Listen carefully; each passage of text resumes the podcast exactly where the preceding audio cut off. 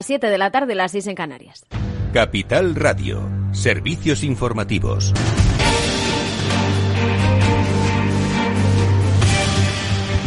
¿Qué tal? Muy buenas tardes. Estamos pendientes de esa comisión eh, de salud porque el Ministerio de Sanidad ha accedido a flexibilizar las restricciones a la hostelería y al ocio nocturno que aprobó la semana pasada en el Consejo Interterritorial de Salud con la oposición de ocho comunidades autónomas y que recordamos Madrid recurrió ante la justicia. La nueva propuesta que ha enviado a las autonomías no habla de restricciones, autoriza la apertura del ocio nocturno hasta las dos de la mañana, incluso en zonas con nivel medio de riesgo, no solamente en bajo, con posibilidad de ampliarlo además hasta las 3 de la mañana en aquellas regiones con niveles de alerta de 1 y 2. Eh, la propuesta se debate, se está debatiendo esta tarde en esa comisión de salud pública. Estamos a la espera de lo que se decida. Mientras eh, la propuesta llega después eh, de que la Audiencia Nacional diera la razón al Ejecutivo de Isabel Díaz Ayuso, como decimos, que recurría ante este tribunal y acordaba suspender cautelarmente esas nuevas medidas restrictivas, mientras, eh, por cierto, que Madrid ha anunciado que va a comenzar a citar este miércoles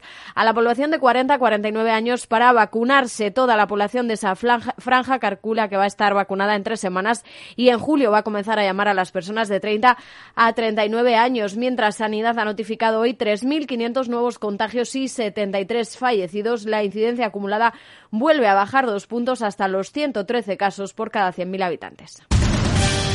Y en la arena política, los posibles indultos a los presos del Prusés siguen marcando la actualidad. María Jesús Montero, portavoz del Ejecutivo, ha pedido hoy confianza en el Gobierno a aquellos que tienen reparos en perdonar a esos líderes del Prusés tras el referéndum ilegal y la declaración unilateral de independencia en el año 2017. También ha considerado Montero que la carta del líder de Esquerra, Oriol Junqueras, renunciando a la vía unilateral, es un gesto importante y dice que España debe ahora pasar página y el Gobierno considera que no hay más opción que intentar la palabra, que intentar el diálogo, porque no hay ninguna otra alternativa que se pueda poner encima de la mesa y creemos que como país tenemos derecho a pasar esa página y tenemos derecho a vivir una nueva historia de eh, éxito, de dinamismo económico, de conquistas sociales, tanto en Cataluña como en el resto de España.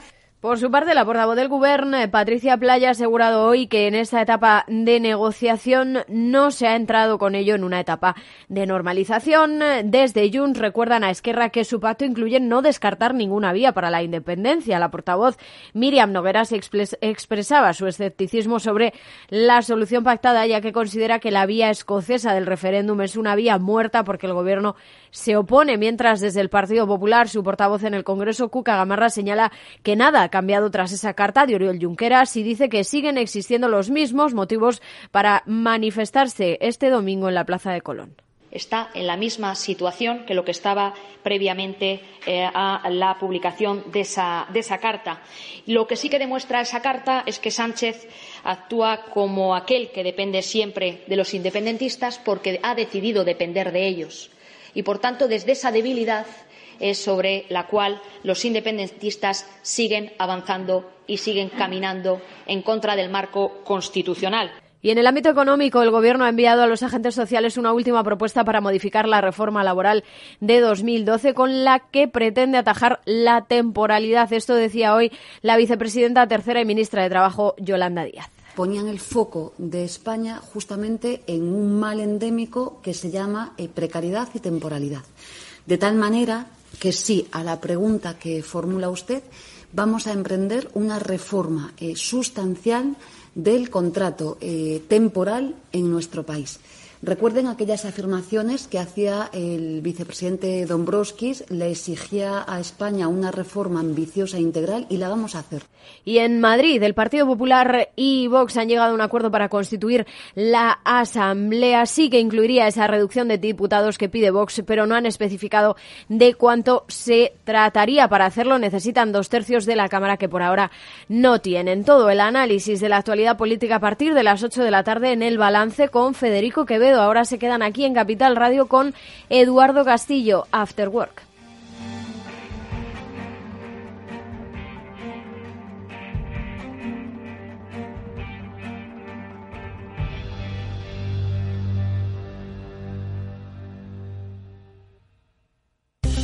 ¿Interesado en bolsa? ¿No quieres pagar comisiones? XTB es tu broker. Compra acciones y ETFs en cualquier mercado con 0 euros de comisión hasta 100.000 euros. Abre tu cuenta 100% online en solo 15 minutos. xtb.es.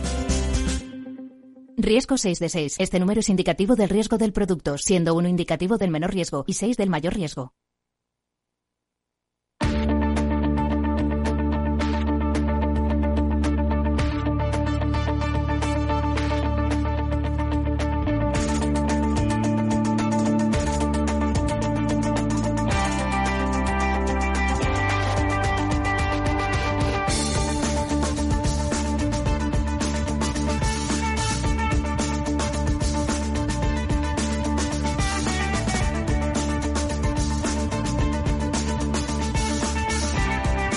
Después del trabajo, After Work, con Eduardo Castillo, Capital Radio. ¿Qué tal amigos? Muy buenas tardes y bienvenidos un día más a este programa que hoy desarrolla una mesa especial, una tertulia especial sobre negocios internacionales porque parece que la situación se va reactivando poco a poco, parece que los flujos del comercio internacional vuelven a recuperar el pulso. Ojo que las eh, circunstancias de pandemia todavía no han terminado y especialmente en países importantes por donde pasan parte de esos flujos internacionales de comercio, tienen todavía bastantes problemas en cuanto a la contención del virus. Sin embargo, eh, la percepción es otra. El proceso de vacunación, sin lugar a dudas, está cambiando las políticas nacionales e internacionales y esto eh, estoy seguro de que se está notando en el eh, mundo de los negocios. Bueno, pues de eso es de lo que vamos a hablar en esta tertulia especial con invitados de primera mano porque al calor del segundo estudio realizado por Gedet Network sobre el efecto del COVID en los negocios internacionales y que se ha, ha realizado junto con la Universidad de Sydney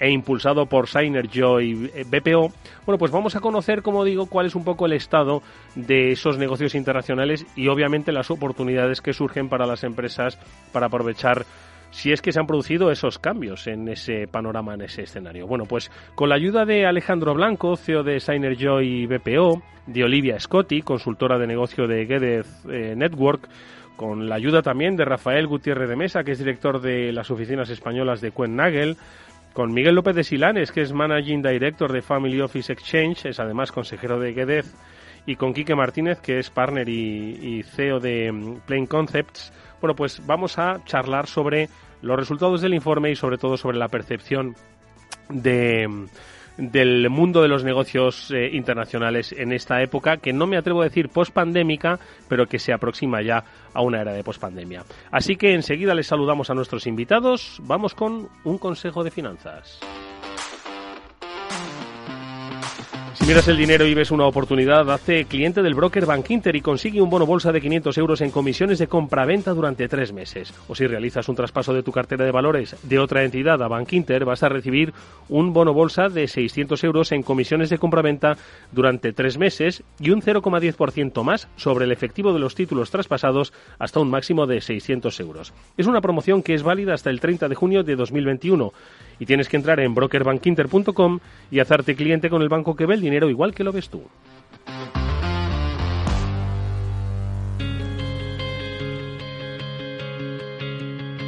En nuestro estudio se encuentran ya Alejandro Blanco, CEO de Synergy Joy, eh, BPO. Alejandro, ¿qué tal? Buenas tardes, bienvenido. Buenas tardes, Eduardo. Un placer estar aquí. Gracias por la invitación. Igual, Oliva. Buenas tardes. Eh, Alejandro se refiere a Olivia Scotti, que es consultora de negocio de Get Network. Olivia, ¿qué tal? Buenas tardes, bienvenida. Muy buenas tardes, muchas gracias por tenernos. Bueno, pues eh, Alejandro y Olivia nos acompañan aquí en los estudios centrales de Capital Radio, pero conectados en remoto se encuentran Rafael Gutiérrez de Mesa, como hemos dicho, es director de las oficinas españolas de Nagel. Rafa, ¿qué tal? Buenas tardes, bienvenido. ¿Qué tal? Gracias. Un placer que estés con nosotros, como lo es también que esté Miguel López de Silanes, que es Managing Director de Family Office Exchange, es también consejero de GEDEZ Miguel, buenas tardes, bienvenido. Buenas tardes, Eduardo. Muchas gracias por la invitación. Y cerramos esta mesa con Quique Martínez, que es partner y CEO de Plain Concepts. Quique, buenas tardes. Bienvenido igualmente. Buenas, buenas tardes. Un placer pasar este rato con vosotros. Bueno, pues si os parece, a los cinco aquí presentes me permitís que le pregunte a Olivia, porque al final estamos todos girando alrededor y yo creo quiero que surjan reflexiones eh, sobre los negocios internacionales y las oportunidades que surgen en este momento preciso y momentos futuros que parecen un poco más optimistas, pues que nos fijemos en qué es lo que piensan las empresas que han participado en el estudio, cómo han visto pues que ese efecto COVID-19 pues eh, ha impactado en los negocios internacionales. Ojo que este es el segundo estudio, un segundo estudio que tuvo un primero que entiendo que dio unos resultados o unos reflejos que ponían los pelos de punta, ¿no? Entonces entiendo que Olivia podemos hacer una comparativa, me atrevo a decir un poquito más optimista, ¿no? En esos resultados así generales, ¿no? La verdad es que sí. Lo que hemos visto en esta segunda edición del estudio es que las empresas en su gran mayoría eh, están bastante más optimistas que en la primera edición del estudio. Hemos visto mm, ciertas tendencias eh, que se han visto reflejadas por, por los encuestados de, esta segunda edición, eh, que hemos visto que estas tendencias que ya se estaban perfilando antes de la pandemia se han ido acelerando eh, con, con, la pandemia. La digitalización, el nacionalismo, el onshoring, todas estas cosas no han hecho más que consolidarse con la llegada del COVID. Hmm. Algunas cosas han sido buenas, eh, para nosotros, por ejemplo, eh, la digitalización nos ha permitido gestionar tanto una mayor cantidad como una mayor complejidad de, proyectos eh, y otras cosas, otras tendencias que hemos visto no, no han sido tan, tan buenas como puede ser el, nacionalismo, que obviamente es bastante malo para los negocios internacionales. Hmm. pero en, en general los, los encuestados sí que han sido bastante optimistas por una serie de factores, eh, entre ellas, entre ellos eh, los, las elecciones que ha habido en casi 50 países por todo el mundo, eh, con algunos cambios políticos importantes. Bueno, pues ahora vamos a comentar en detalle, porque obviamente no hay avances, hay oportunidades, pero también amenazas, ¿no? Que todas han surgido o se han acelerado al calor de la pandemia mundial que ha afectado, sin lugar a dudas, pues a los flujos de comercio internacional, a los negocios en el, en el eh, capítulo internacional. Pero vamos con eso de la digitalización. Eh, Alejandro, tu primera reflexión, eh, como además impulsores de este, de este informe, de los aspectos positivos, la digitalización, ¿qué te parece que es uno de los, uno de las grandes ventajas que se encuentran las empresas y que, obviamente, en el terreno de los negocios internacionales va a ser clave, ¿no? Claro que sí, Eduardo. Definitivamente, como lo apreció Olivia, para nosotros ha sido una gran oportunidad. De hecho, para Synerjoy, que es una empresa que cumple 30 años y somos una BPO iberoamericana de servicios de call center, pues ha sido la oportunidad, entre otras cosas, de hacer este estudio para Gedet en el que hemos contactado más de 10.000 personas en 60 países y hemos obtenido un resultado que, como lo, bien lo dice Olivia, ha sido muy acertado, ha sido un termómetro que nos está midiendo esa, ese optimismo general que viven las empresas de cara a esta era post-COVID. Hmm. Estamos convencidos que siempre después de la tormenta vendrá la calma y como empresarios del sector de los BPO, tenemos un gran componente digital. Es importante destacar aquí también que el componente humano es, es, el mayor componente de un call center porque somos eh, robustos en, en recurso humano. En nuestro caso, pues somos casi 800 personas que hacemos parte de, de esta empresa pero los servicios digitales, la inteligencia artificial, eh, los software y los modelos predictivos que cada vez eh, ganan más relevancia y que nos permiten decantar esa comunicación eh, con el usuario final que se incrementó telefónicamente, digitalmente o por diferentes medios electrónicos con la pandemia, pues obviamente van de la mano con, con, con este incremento de la, de la digitalización en empresas de BPO como la nuestra. Mm. Me gustaría, porque yo creo que todos nuestros invitados, eh, bien como partícipes eh, activos ¿no? en el informe, bien como expertos que les interesa conocer el, termómetro, ¿no? la temperatura de los negocios internacionales, sí que me gustaría preguntarles a Rafael, a Miguel y a Quique un poco cuál es su percepción a propósito del informe sobre esos cambios que se han producido tanto en oportunidades como en amenazas, quizás incluso desde su perspectiva de sus propios sectores, cómo han visto eh, pues este momento de impacto COVID-19, vamos a decir, post pandemia. Insisto que no quiero ser demasiado optimista, pero bueno, parece que nos acercamos hacia él. ¿Cómo lo ven desde sus propios sectores? Se lo pregunto en primer lugar a Rafael, quizás por el plano de la logística, eh, un poco esas percepciones y tus reflexiones. Adelante, Rafa. Muchas gracias, Eduardo. Pues la logística ha sido uno de los sectores que, ha tenido o, ha pasado a, ser más relevantes en el panorama del COVID-19 eh, básicamente porque se ha, eh, ha, sido muchísimo más complejo mover las mercancías. Hay parte de la logística que ha tenido una aceleración importante, especialmente el e-commerce. Toda la logística relacionada con el con el e-commerce ha tenido un desarrollo muy importante y las empresas que tienen ese, ese enfoque han crecido mucho durante esta, este tiempo. El resto de operadores logísticos, especialmente los de internacional, hemos tenido que sufrir infinidad de restricciones, especialmente en el transporte aéreo donde no había servicios y nos hemos tenido que reinventar y, sacar servicios de donde no lo había y, simplemente para poner un ejemplo, pues hemos estado trayendo eh, todo el material, todos EPIs que han servido para luchar contra la pandemia en, los, en los eh, asientos de los pasajeros de aviones que no estaban llenos de, de pasajeros porque lógicamente no se movían. Hmm. Eh, Miguel, eh, se ha producido, eh, lo comentaba Olivia antes, pues un aumento del nacionalismo, una relocalización, una vuelta un poco a mirar hacia las fronteras. Es cierto, es que hemos estado durante un tiempo, estuvimos confinados, los flujos se, cerraron, ¿no? Empezamos a valorar otra vez más, bueno, pues ese producto interior. Y yo no sé si esto ha, supuesto, bueno, pues un aumento de, de, esa falta de, de libertad en el comercio, un aumento arancelario, si se percibe como una amenaza para el comercio internacional. ¿Qué percepción tienes tú, Miguel? Es cierto lo que comentas, eh, Eduardo. Em, los grandes inversores, em, básicamente nuestra, yo, lidero el área internacional de una red global de familias empresarias y de family offices. Los grandes inversores ven con mucha preocupación este nuevo contexto de menor globalización, más intervención y que duda cabe mayores impuestos, ¿no? Porque lleva a, un, a una época de menor crecimiento, ¿no? Y el Estado sabemos que es un peor distribuidor de la riqueza que el mercado. Es un mundo más polarizado donde hay menos ganadores, luego entraremos en detalle, y más perdedores, y luego sobre todo polariza mucho más los players, ¿no? Hay unos muy poquitos ganadores que son las empresas grandes y las que tienen más vinculación al poder político y por tanto, en vez de nivelar la cancha de oportunidades, pues la, la, la, hace más pequeña y solo la eh, son ganadores unos poquitos, como decíamos. Pero de todos modos, yo creo que las familias empresariales son muy buenas en buscar oportunidades y, ahí podemos hablar más tarde de, qué están viendo. Hmm.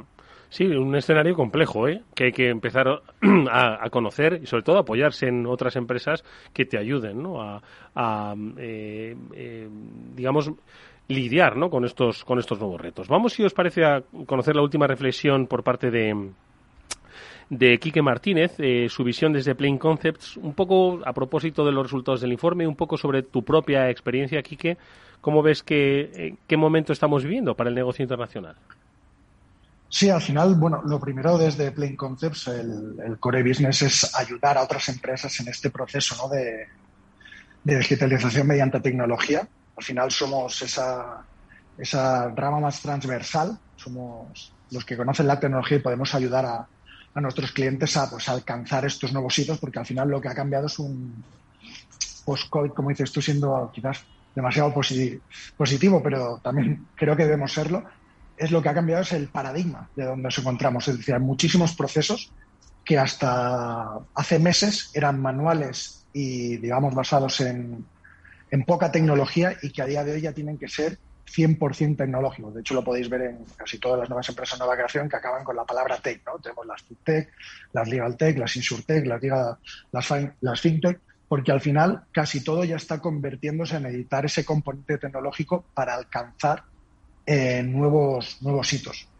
Y con ello, realmente un punto positivo, lamentablemente, si, si el COVID nos deja algo positivo, ha sido la, la demanda que no nos vamos a quejar, siempre, siempre puede haber más trabajo, pero la alta demanda por parte de nuestros clientes y en todos los sectores de intentar llegar a ayudar utilizando la tecnología. Pensar al final en, en países como por ejemplo ha sido España, que ha tenido un confinamiento en el que la gente no podía ir a sus trabajos y realizar sus tareas. Realmente la transformación digital no se trata solo de crear nuevos eh, software o utilizar temas como inteligencia artificial o big data para pues, mejorar eh, estos, estos sectores, sino del uso de que tenemos hoy, ¿no? que a día de hoy, por ejemplo, la herramienta que estamos utilizando para conectarnos los que, los que estamos en remoto mm. fue una de las herramientas más utilizadas durante la, la pandemia del periodo de confinamiento. Realmente, si los resultados que tuvo en bolsa esta herramienta, pues subió como la espuma. ¿Por qué? Porque realmente ayudaba a descubrir para muchos empresarios que su equipo no necesita por qué estar físicamente localizado en, sus oficinas y poder llegar, quitando la, salvando la parte de nacionalismo que comentábamos anteriormente, poder llegar más lejos sin, sin movernos. Entonces, digamos que al final sí que ha sido uno de los puntos positivos que hemos recibido a partir de, lamentablemente esta pandemia. Sí, porque Olivia, si no me equivoco, el informe refleja que las empresas son conscientes de que la forma de relacionarse con sus clientes ha cambiado, ha evolucionado. Lo apuntaba el propio Quique, ¿no? Y ahora vamos a profundizar en ese sentido, ¿no? Sí, mucho. Eh, de hecho, después de la mayor digitalización que han visto las empresas, eh, cuando miramos los cambios en, en, los negocios internacionales que han presenciado estas, los encuestados, eh, ocho de cada diez empresas han visto un cambio en, la forma de relacionarse con, sus clientes. En su mayoría estos cambios han sido eh, relaciones más digitales, em, que es lo que, lo que estaba comentando Quique. Después de eso sería el cambio en el movimiento de personas, que obviamente eh, se ha dificultado mucho con las restricciones que, que se han impuesto.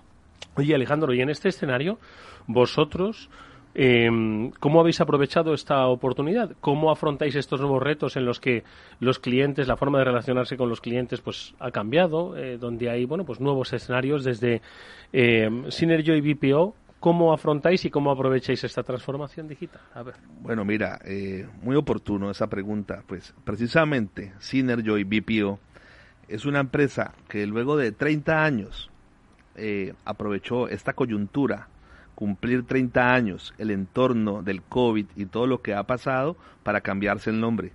Veníamos de llamarnos Financréditos. Éramos una empresa que principalmente hacíamos recobro a nivel global. Eh, trabajamos para empresas .com multinacionales como Booking y para empresas del sector utilities y el sector financiero en Colombia y España. Esta coyuntura del COVID nos mostró la oportunidad y casi la necesidad de quitarnos el nombre y ponernos un nombre global que nos permitiera ofrecer un servicio con un enfoque eh, diferente. Que al final seguimos haciendo lo mismo, eh, pero ya no hablamos de recobro. Es, es muy duro llamar eh, a las personas a tenerles que requerir por una deuda cuando eh, se ha salido de sus manos la posibilidad de pagar debido a, una, a un cese de actividades, debido a que esa persona posiblemente perdió su trabajo. Entonces ya Synerjoy de lo que habla es de soluciones financieras. Nos tocó volcarnos y ponernos eh, en los zapatos del cliente escucharle, darle alternativas y hemos sido el puente entre los bancos y los deudores morosos para lograr de alguna forma darle una solución financiera, bien sea en el tiempo eh, o de alguna otra forma, pues también se incrementó la demanda de nuestro servicio, porque eh, por más que haya un componente digital que también se incrementó y que la comunicación con los clientes sea por vía videoconferencia, WhatsApp y otras aplicaciones que se han desarrollado, siempre eh, el, hay ese final de la comunicación donde se interviene eh, con una persona y se logra una solución o un acuerdo. Entonces, también nos hemos visto afectados, diría yo que positivamente. Eh, tuvimos un crecimiento del 15%. Eh, no nos alegra mirar alrededor y ver sectores deprimidos como el sector de turismo y muchos otros, pero, pero estamos poniendo eh, la cara, generando empleos y, apoyando las economías y los demás sectores mediante esa comunicación con el cliente que sigue teniendo un componente humano al final todavía. Eh, Rafa, en vuestro caso, cuando las empresas españolas, bueno, pues hay quien eh, entiendo que el, ritmo, ¿no? Un poco de internacionalización de negocios, pues se ha frenado, ¿no? Con, la pandemia. Entiendo que ahora volverán a o bien recuperarse los flujos o iniciarse nuevos procesos, ¿no? Entonces, en estos escenarios de cambio donde, como comentábamos antes y nos explicaba eh, Alejandro, nos explicaba Olivia, pues han cambiado la forma en la, en la que uno se relaciona con sus clientes. ¿Cuál es esa recomendación que dais desde desde Cuenan Nagel pues para las empresas que quieren abrir negocio internacional, quieren salir al exterior y que, insisto, en un escenario de cambio, pero también de cambio en las relaciones, eh, las relaciones virtuales, ¿no? Un poco. Entonces, ¿qué es lo que les decís? ¿Cómo hacéis? ¿Cómo les habéis eh, aconsejado que hagan?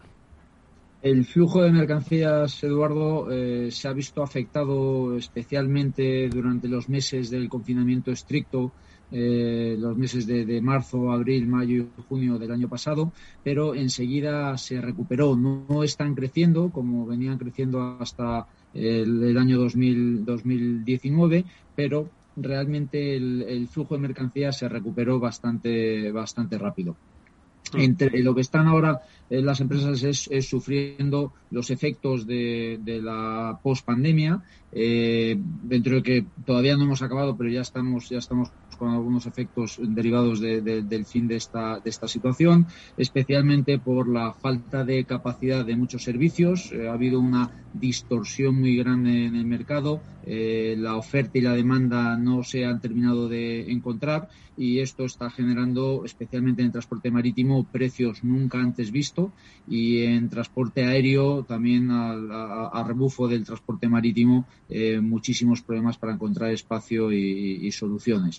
Si a esto le sumamos el Brexit, que ha supuesto un cambio eh, en, el, paradigma, en la exportación o las expediciones españolas intracomunitarias, siendo uno de los principales socios que tenemos en Europa, pues la situación eh, está siendo complicada de lidiar para las, las empresas y eh, están resistiéndose, que yo creo que es algo que terminarán teniendo que hacer, a, a, repercutir a, su, a sus precios el, incremento de costes, pero va a haber una parte de estos costes que se queden en el, en el, en el de manera, de manera continua y que van a tener que repercutirlos al, al final al cliente final. Mm. precisamente de costes, ¿no? Antes eh, hablaba Alejandro, ¿no? Sobre cómo ha evolucionado su negocio a propósito de cómo se han producido, eh, bueno, pues eh, la evolución de la financiación de las compañías. Es otro de los aspectos, Olivia, si no me equivoco, que también se ha apuntado en, en el informe y que también ha preocupado y habéis preguntado, ¿no? El tema financiero, lo que ha preocupado sobre todo eh, después de la caída de demanda que ha sido significativa. Eh, ha sido el colapso financiero, que ha sido una preocupación muy, muy grave para muchas empresas. Eh, también una reducción en, lo que sería la estabilidad política que se está viendo ahora mismo, además de la estabilidad, financiera. y las barreras arancelarias que también han sido también a raíz de, este nacionalismo que se están aumentando. Em, estas han sido las amenazas principales que, mm. se han visto entre la primera edición y la segunda. Oye, Miguel, y en ese sentido, desde vuestra experiencia de Family Office, em, ¿cuáles dirías que son lecciones aprendidas en el terreno de la financiación de las ayudas? ¿no? Porque son posiblemente las que hayan marcado la primera parte ¿no? del desarrollo de la pandemia, ¿no? del impacto de la pandemia en las empresas. ¿Cuál es un poquito esa lección aprendida, Miguel? Quizá la lección aprendida más importante es eh, pues el, viejo proverbio, ¿no? De no estar sobreendeudado. A quien esto le pilló con mucho endeudamiento, pues o está bajo tierra o está sufriendo muchísimo, ¿no? Eh, en épocas de crisis eh, lo que hay que hacer es básicamente optimizar el flujo de caja, es decir, cambiar el enfoque de la cuenta de resultados al flujo de, caja y al, balance, ¿no? El balance quiere decir gestionar o renegociar tus créditos y además eh, sacar partido a tus activos. Ya veíamos, pero ahora más aceleradamente, que las empresas querían sacar sus activos de balance y pues quien podía hacer un leasing en vez de poseer activos, pues, pues lo hacía, ¿no? O hacer un acuerdo, un joint venture, en vez de, en vez de ser dueño, pues también lo hacía, ¿no? Eh, también diría que una lección aprendida es eh, tener buenas relaciones bancarias es absolutamente clave cuando llega una crisis. ¿no? Aquellos que tenían buena relación bancaria, buena solvencia, buena posición crediticia, pues han sido capaces eh, y se hayan sido también oportunistas para verlo así, han sido capaces de tomar el total de sus líneas de crédito y están ahora aprovechando las muchísimas oportunidades que hay, que hay en el mercado, porque no olvidemos que, que cualquier crisis, como bien decía Churchill, never let a good crisis go to waste, nunca desperdicies una buena, una buena crisis. Cada crisis genera grandes oportunidades. Entonces, en la medida en que tengas acceso a financiamiento, pues vas a, tener, eh, vas a poder navegar o aprovecharte de estas grandes oportunidades. Pero, pero en, definitiva, lo que nos pone de manifiesto es eh, la necesidad de, gestionar bien eh, la deuda, ¿no? Lo cual es una lección aprendida para, para los países también. Estamos en países absolutamente sobreendeudados. España es un buen ejemplo de ello. Y, el, y el paradigma que están utilizando los políticos y reguladores para salir de esta crisis es eh, sepultarnos bajo más deuda. Creo que nos debe hacer reflexionar a todos eh, esta situación, Eduardo. Alejandro, ¿qué te parece lo que, lo que comenta eh, bueno, Miguel, pues, muy acertado la visión de Miguel. O sea, realmente, desde mi punto de vista, como empresa iberoamericana, sí que es cierto que España, con una población similar a la de Colombia, pues ha tenido la, la fortuna desde, desde, un punto de vista que no es conveniente, no es conveniente endeudarse mucho, pero que la Unión Europea le ha, le ha tendido ahí una palanca, una mano. Eh, nosotros eh, en Latinoamérica tenemos es, en este momento la dificultad de esa incertidumbre política que se ha generado, que si bien ya venía, ya venía una marcada división, que no es muy conveniente, pues eh, algunos la están aprovechando para eh, sacar réditos políticos y, por eso los empresarios tenemos que apostar es a que em, se concilien estas ideologías de alguna forma y que vamos todos a por el empleo y por la producción, a recuperarla, que es lo más sano, eh, y no estar sobreendeudado como lo aprecia Miguel. Eh, por países y sectores nos atrevemos un poco a decir quiénes han sido los grandes triunfadores, los grandes perdedores. No quiero, no quiero preguntar por países, ¿eh? porque a ver si vamos a aparecer en la lista. Olivia, danos una pista por eh, tanto por país como por sector. Sí, a ver, por países, lo interesante ha sido que entre la primera edición del estudio y la segunda edición, la valoración de, de los encuestados de quiénes han salido ganando y quiénes han salido perdiendo no ha cambiado. Lo que sí que ha cambiado es la confianza con la que decían que habían salido ganando o perdiendo. Es decir, eh, China y Australia han salido, han sido tanto en la primera edición como en esta segunda edición los que han salido ganando. lo, de eh, China lo, intuía, ¿no? lo, intuía, lo intuíamos todos, ¿no? Ellos fueron los que antes se volvieron a la normalidad, ojo, ¿eh? Por lo menos así es como se nos trasladaba. De acuerdo. Sí, Australia eh, desde el principio Australia ha sido eh, un país que parecía bastante sólido y, que parecía que lo ha gestionado bien. Sí, lo, ha, gestionado bien y que se ha recuperado antes, antes que los otros países. Eh, nosotros en GEDEZ, además de trabajar mucho, eh, estamos presentes en más de 75 países por, por todo el mundo, en donde tenemos muchas conexiones con Australia. También somos socios de, la Australia Spain Business Association, ASPA, em, en donde tenemos muchas conexiones con, empresas australianas. Y lo que hemos visto es que efectivamente las empresas están tanto creciendo dentro de Australia y luego es un mercado muy eh, interesante para empresas españolas, sobre todo, que están buscando em, expandirse pero más allá de los mercados tradicionales, Australia se ha convertido en, un mercado muy interesante gracias sobre todo a cómo se ha mantenido firme durante, durante el, coronavirus. Ahora le pregunto aquí que por Australia, porque si no me equivoco, desde Plain Concepts van a abrir oficina en Australia eh, y posiblemente nos vaya a corroborar lo que Olivia nos apunta, pero ¿qué otros ganadores hay o qué otros perdedores hay, Olivia? En cuanto a países, esos son los únicos dos. Vaya. Eh, la Unión Europea, Está muy claro. Estados Unidos, África, América Latina, todas estas regiones. Eh, sí, se han visto muy impactadas, ¿no? Y, todavía hay país, Brasil, ¿no? que antes hablábamos, apuntábamos, pues está ahora mismo en una situación muy complicada. No obstante, la recuperación reciente de Estados Unidos la ha posicionado como mm, los encuestados esta vez tampoco estaban tan seguros de que Estados Unidos hubiera salido perdiendo. Eh, se ha mejorado mucho en, los últimos meses con la campaña de vacunación. Mm. Eh, pero en cuanto a la Unión Europea, África, América Latina, los encuestados siguen siendo bastante seguros de que no. Bastante pesimistas, ¿no? Sí, sí. Quique, ¿qué te parece? A ver, por puntos. La verdad es que, siendo positivo, pensemos en si quitamos a China y a, Australia de educación, pues solo podemos ir hacia arriba ya. Entonces, creo que ya hemos tocado bastante muchos aspectos.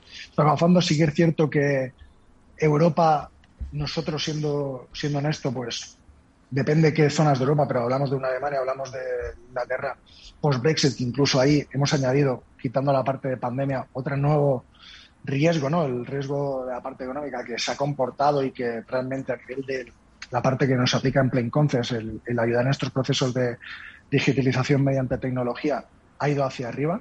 Si bien apunta a eso, o sea, como, como dice Olivia al final, y de hecho nosotros estamos eh, aterrizando en, en Australia, gracias en parte a la ayuda de, de que nos están aconsejando y ayudando a llevar nuestro modelo de, empresa desde, España a Australia, siendo el primer paso para el mercado APAC. De ahí ya pues hablaríamos de, de China eh, y demás países de, de Asia, sí que es cierto que es un mercado donde si miramos históricamente no se recuerda ninguna crisis, no para de crecer.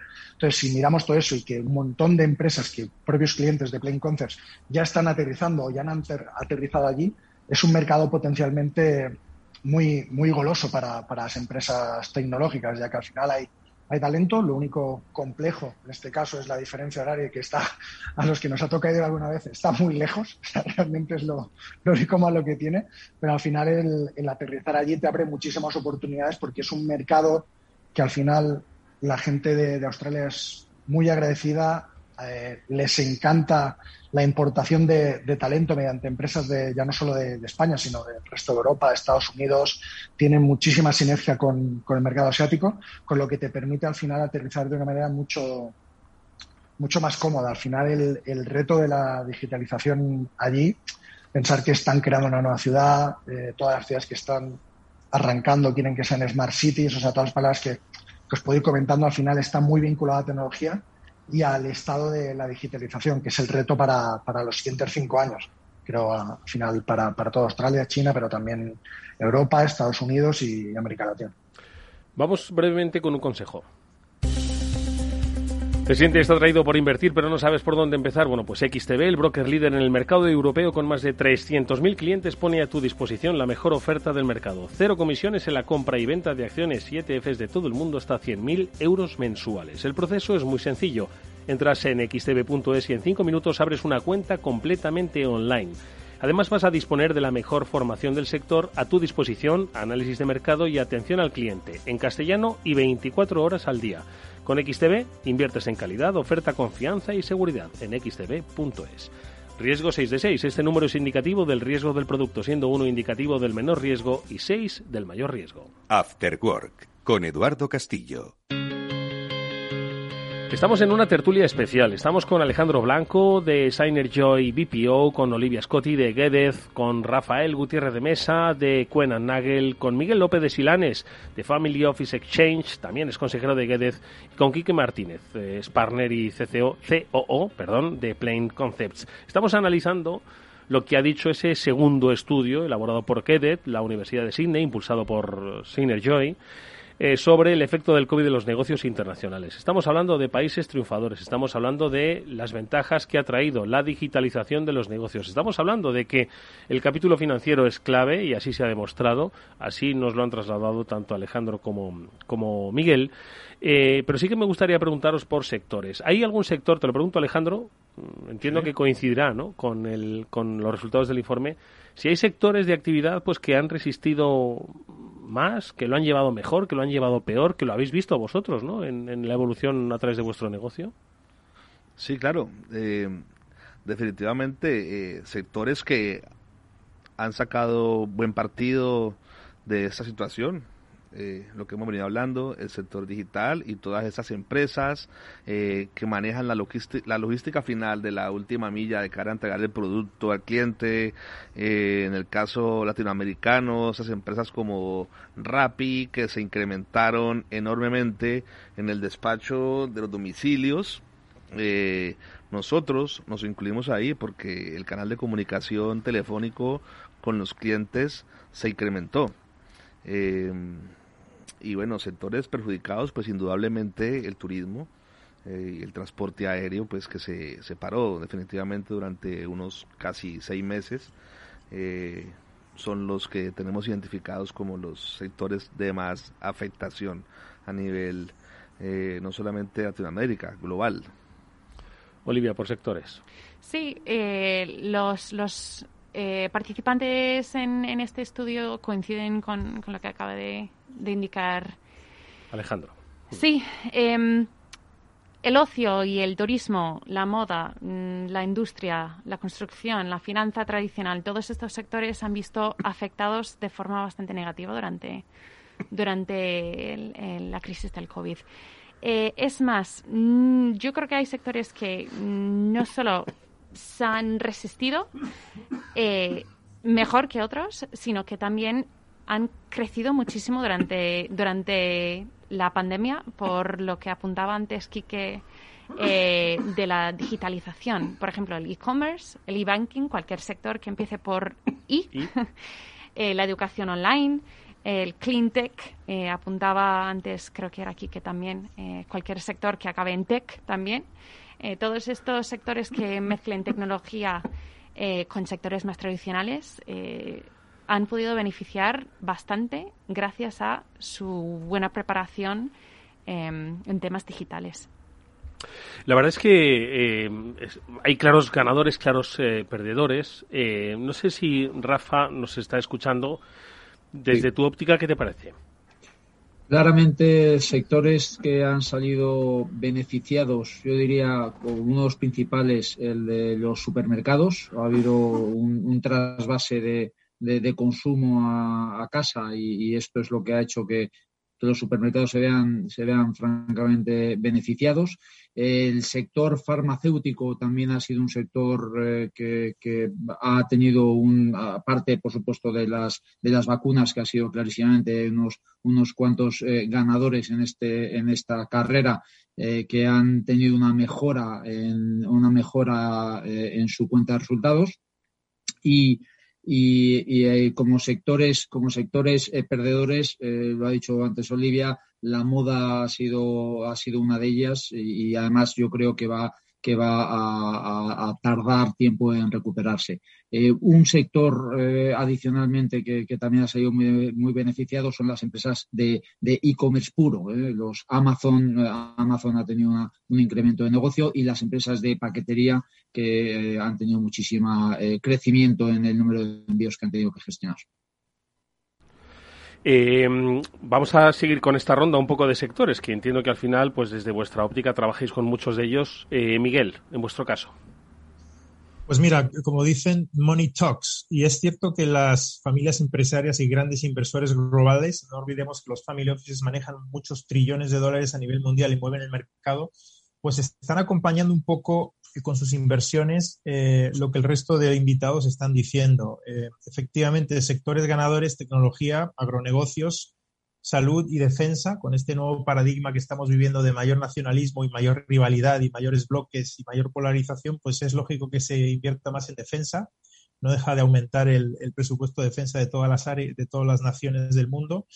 Y luego perdedores, eh, el tema inmobiliario, real estate, si bien es cierto que va por nichos, allá donde oficinas va mal, logística obviamente hay un boom a nivel global. Eh, todo el sector de hospitalidad, eh, es decir, restaurantes y hoteles mal, y todo el sector de petróleo y gas. Y, y luego un poco por cerrar un poco la discusión de regiones, también un poco apoyando lo que se ha dicho hasta ahora, China, el gran ganador, seguido de la India y de Estados Unidos eh, como regiones donde las familias y los inversores quieren invertir y grandes perdedores la Unión Europea, África y, Latinoamérica. ¿no? Si bien es cierto que, bueno, yo que soy un gran amante y fan de América Latina, le pondría un signo de interrogación porque sigo creyendo que, que hay un, pues oye, es una región con 650 millones de personas, con un montón de gente con grandes aspiraciones, con grandes carencias estructurales, hay un hambre tremendo por, por salir adelante. Y si bien ahora a lo mejor no se va a ganar menos, o no se va a ganar tanto como antes, y es cierto que está dando un pequeño giro a la izquierda, lo estamos viendo en los últimos meses México, Perú en los últimos días, Colombia, las protestas, Chile, etcétera, creo que tiene unas posibilidades eh, ilimitadas eh, pues, pues, todavía de hacer proyectos positivos. Eh, Alejandro, Latinoamérica, lo comentaba Miguel, como una grandísima oportunidad, no exenta de dificultades, ojo. Total, totalmente de acuerdo con Miguel. Estamos, estamos navegando por unas aguas un poco Caudalosas. Caudalosas, sí, es porque eh, lo comenté hace poco. Eh, estas, esta incertidumbre política no le hace bien a la región. Eh, definitivamente eh, necesitamos el apoyo de los países desarrollados. En el caso nuestro ya estamos apuntando cada vez más al componente internacional, no solamente hacia Europa, también ya acompañados por Gedet y en su consultoría internacional, ya estamos en un proceso para abrir mercado en Estados Unidos. Esto no es algo nuevo, las BPO ya todas son globales en Latinoamérica y, especialmente en Colombia. Hay un gran componente de personal bilingüe y de capacidades de crecer, pero en un escenario político adverso, pues esto sería muy difícil, definitivamente. Necesitamos el apoyo de las políticas del gobierno, necesitamos un consenso entre las partes, eh, analizar eh, objetivamente esta esta incertidumbre o esta, este panorama político que se viene para Colombia dentro de un año. Eh, lastimosamente vimos ayer pues como en Perú eh, parece que las cosas no van por buen camino, eh, México y bueno de Venezuela pues ya tristemente ni hablar. y esto solamente es posible si realmente hay una visión objetiva y clara de parte de la comunidad internacional hacia Latinoamérica porque somos una gran despensa de recursos, eh, no solamente humanos, sino agrícolas y de una gran cantidad de oportunidades para el resto del mundo, pero que políticamente mal manejados, pues puede ser eh, un factor que no beneficie a nadie. Entonces, pues eh, yo pienso que esto debe tener un gran componente también de la parte digital, porque muchas veces vemos que llegan noticias que no son del todo las, las más transparentes, que, que, que a veces eh, se aprovechan estos medios digitales para inundar eh, las, los medios internacionales de una visión que no puede ser la correcta. Yo pienso que hay que ir allá eh, ayer llegó a Colombia precisamente una comisión de derechos humanos a constatar de primera mano eh, la verdadera realidad de lo que está sucediendo. Y, y bueno, no quiero meterme en temas políticos porque no es el caso, esto es algo muy empresarial, pero que indudablemente nos afecta y que, y que el llamado eh, como empresario latinoamericano es a que nos den la mano y a que nos apoyemos mutuamente porque hay que recuperar este esta oportunidad que tenemos de globalización y de apoyo y de todas las oportunidades que ofrece Latinoamérica para el mundo. Hablaba Alejandro de políticas públicas, es otro de los aspectos que se ha tocado en el, en el informe. Olivia, también me gustaría que luego Quique, todos en, su conjunto comentaseis lo que ha abierto, ¿no, Alejandro? La necesidad de que las políticas públicas acompañen, ¿no? ¿Qué es lo que dice el informe? Pues lo que dice que el informe sobre las, las políticas públicas eh, eh, en cuanto a las ayudas, los apoyos públicos que se han ofrecido por los gobiernos, eh, lo que han dicho los, los encuestados es que... Mm, Siempre insuficientes. en su gran mayoría, insuficientes y mal gestionados eh, estos apoyos. Mm. Em, bueno, hemos preguntado por, tres dimensiones de estos apoyos, si eran suficientes o insuficientes, bien, bien orientados o mal orientados y por, su gestión. Y en, en su gran mayoría mm, los encuestados han dicho que eran insuficientes, mal orientados y mal gestionados. Eh, el otro lado de, lo que hemos preguntado es la forma más eficaz de gestionar la, la crisis del COVID, que esto es algo que habíamos preguntado en, en la primera edición también. Em, curiosamente, eh, entre la primera edición y la segunda edición del estudio, en la primera edición el 60% de los encuestados decían que eh, la gestión global de la crisis del COVID-19 era lo mejor. Esta vez esa apuesta por la gestión global ha bajado bastante, un 20%, más de un 20%, y más encuestados eh, consideran ahora que es mejor una gestión nacional. Eso es un, resultado bastante curioso. Em, que no es igual según el tipo de empresa, eh, según el, sector. Em, por ejemplo, lo que hemos visto es que eh, casi todos los encuestados de, América del Norte y el Caribe apoyan una gestión global, mientras que en Asia Pacífico, por ejemplo, eh, prefieren una gestión nacional. Vacunas, ayudas, gestión de las ayudas, políticas públicas, son al final la reactivación del negocio internacional pasa por la gestión pública ¿no? de muchas de, las, de las derivadas de la, de la pospandemia. Tus reflexiones, Quique, nos habíamos quedado un poco mm, pendientes de ella, ya con esta carga añadida de las políticas públicas. Al final, en, siendo honesto, en nuestro caso, más del 80% viene del sector privado porque es la parte, digamos, que, nos da de comer a, a Plenconces y la mayoría de nuestros proyectos viene de ese sector.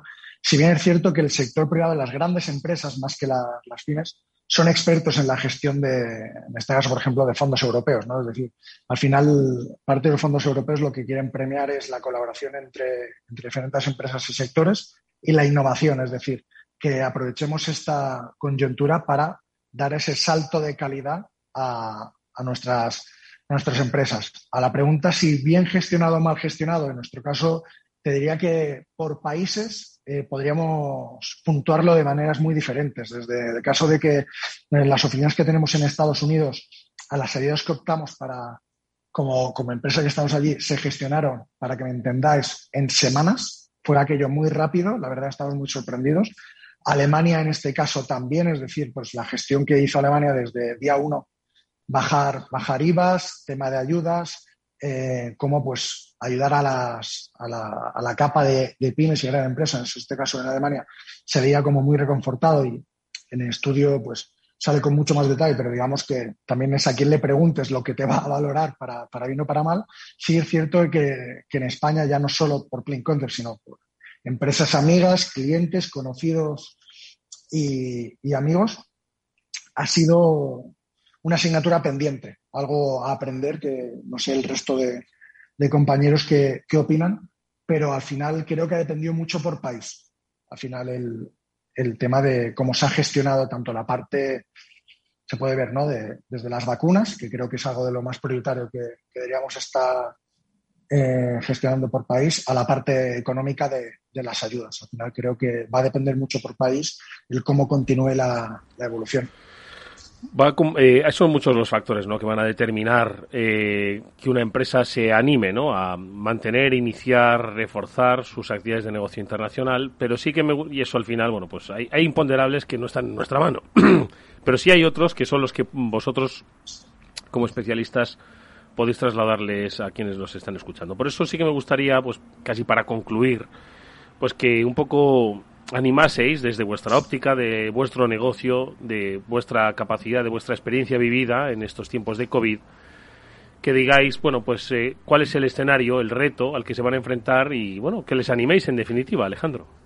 Bueno, eh, definitivamente, eh, pues yo pienso que en, en, toda crisis salen oportunidades y que si bien nadie está preparado, ni los gobiernos, ni las empresas, ni las personas, para sobrellevar esta crisis eh, financiera, operativa y psicológicamente, pues la enseñanza es a que tengamos resiliencia.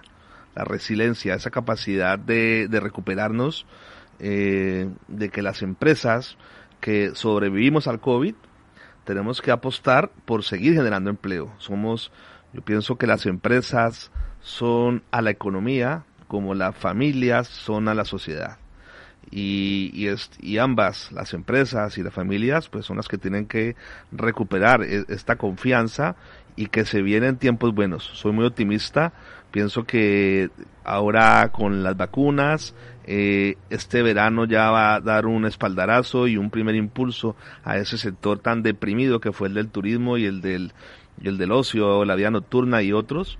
Eh, que también le hacían falta a la gente, volver a salir, volver a compartir, volver a, a, darse un, un, paseo, un viaje, y, y que esto tiene que reactivar la economía nuevamente en todos los sectores que dará la oportunidad también de crear nuevas empresas, que esos espacios que han dejado, las que lastimosamente han cerrado, llegarán a ser ocupados por otros y que sea una etapa de aprendizaje, que realmente eh, hay cosas que, que cambiaron para quedarse, que al comienzo parecía que esto de la nueva normalidad era un sofisma y algunos no lo creíamos tan cierto, pero yo ahora estoy convencido que realmente en muchos aspectos hay una nueva normalidad y es aprender eh, a navegar en estos, en estos con este viento eh, y abrir las velas para que el viento nos lleve a favor y, a continuar trabajando y creciendo por un, una sociedad y un mundo cada vez de más oportunidades y ojalá un poco más justo en, en cuanto a la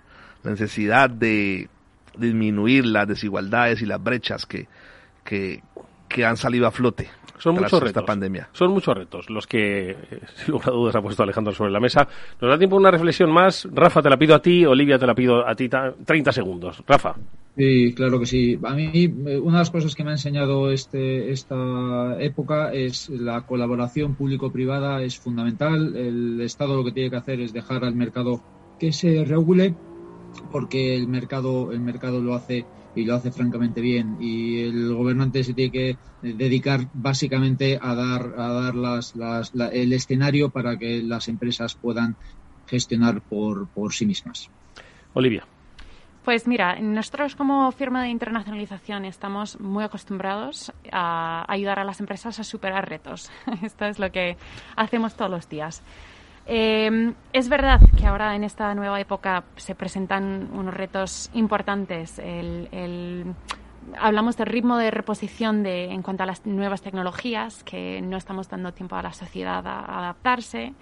Eh, necesitamos el compromiso de, los políticos eh, con el sector privado. necesitamos pues un poco mitigar las externalidades negativas que se pueden producir. Eh, pero nosotros somos muy optimistas y estamos viendo muchas oportunidades para las empresas españolas en mercados no necesariamente tradicionales, como pueden ser Sudáfrica, Australia, Canadá.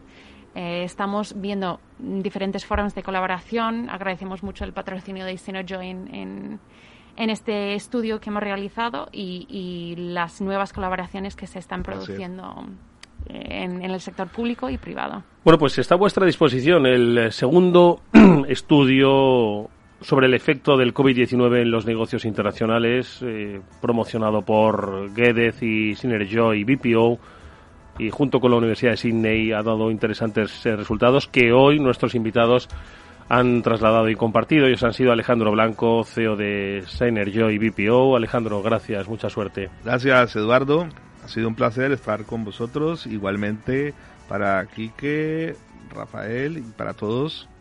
Olivia. Nos vemos pronto, Alejandro. Olivia Scotti de Guedez, gracias Olivia. Rafa Gutiérrez de Mesa de Nagel, gracias Rafael. Miguel López de Gracias, Eduardo. Gracias a De Family Office Change, consejero de Guedez, gracias Miguel y Quique, gracias Quique Martínez, partner de Plain Concepts a los cinco. a todos. Interesantísimo. Que hayan tomado buena nota las empresas, que hay todavía muchas cosas por hacer. No es fácil el escenario, pero hay muchas cosas por hacer. Hasta muy pronto.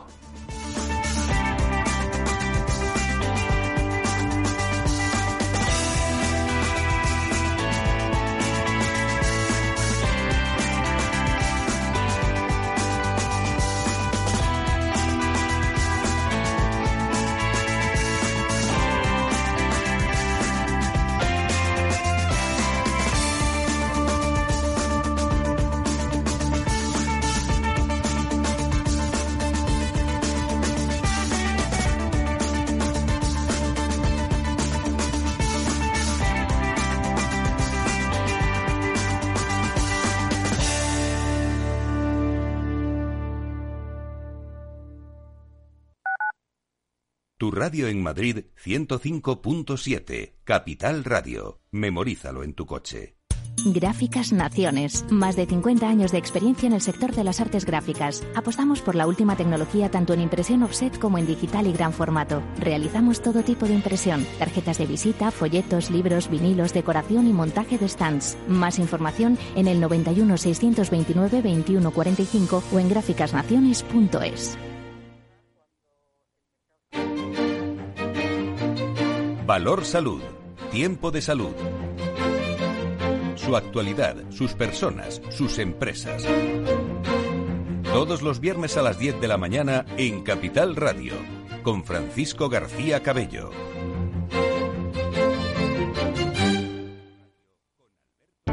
Para personas inquietas, Capital Radio.